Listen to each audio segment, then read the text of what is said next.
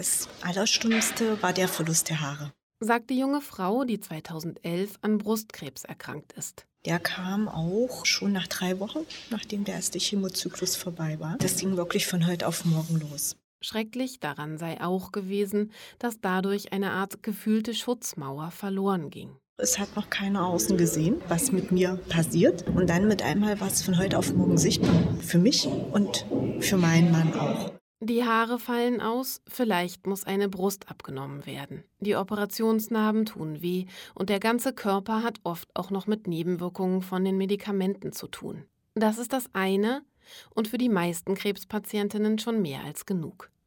Es kommen Scham und Schuldgefühle hinzu, die Angst davor, den Krebs nicht zu überleben und die Sorge um die Kinder, den Partner. Dass da, zumindest vordergründig, Sexualität bei vielen Patientinnen erstmal kaum mehr eine Rolle spielt und sie sich zurückziehen, verwundert nicht.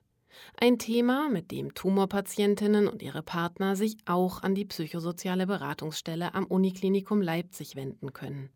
Die Psychologin Antje Lehmann-Laue beobachtet, dass es eher weniger thematisiert wird. Und wenn wir das in Beratungsgesprächen nicht aktiv ansprechen, kann das auch sein, dass es gar nicht zum Thema wird. Wenn andere Themen auch im Moment wichtiger erscheinen als das, wie geht es im Bett weiter. Taucht das Thema dann später doch wieder auf, berät Antje Lehmann-Laue das Paar. Von Vorteil ist es dann, wenn wir ein Gespräch auch gemeinsam führen können und wir auch sprechen können, was das für Auswirkungen auf die Partnerschaft hat.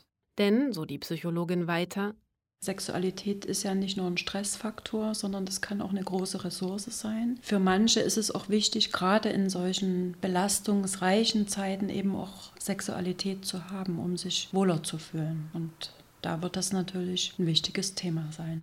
Der jungen Patientin und ihrem Mann ist es ganz gut gelungen, darüber miteinander zu sprechen. Das war auf jeden Fall gut und auch offen und ehrlich. Und wir haben uns Stück für Stück wieder langsam angenähert. Was würde sie anderen Paaren in einer ähnlichen Lage raten? Auf jeden Fall sich Zeit lassen, Stück für Stück sich daran zu gewöhnen, keine Angst vor Berührungen zu haben. Es ist für die betroffene Frau genauso schwer, aber sowohl die Narben werden verplatzen als auch der Umgang damit. Die Narbe ist ein Teil des Lebens, ein Teil der Lebenserfahrung, ist aber keine Last.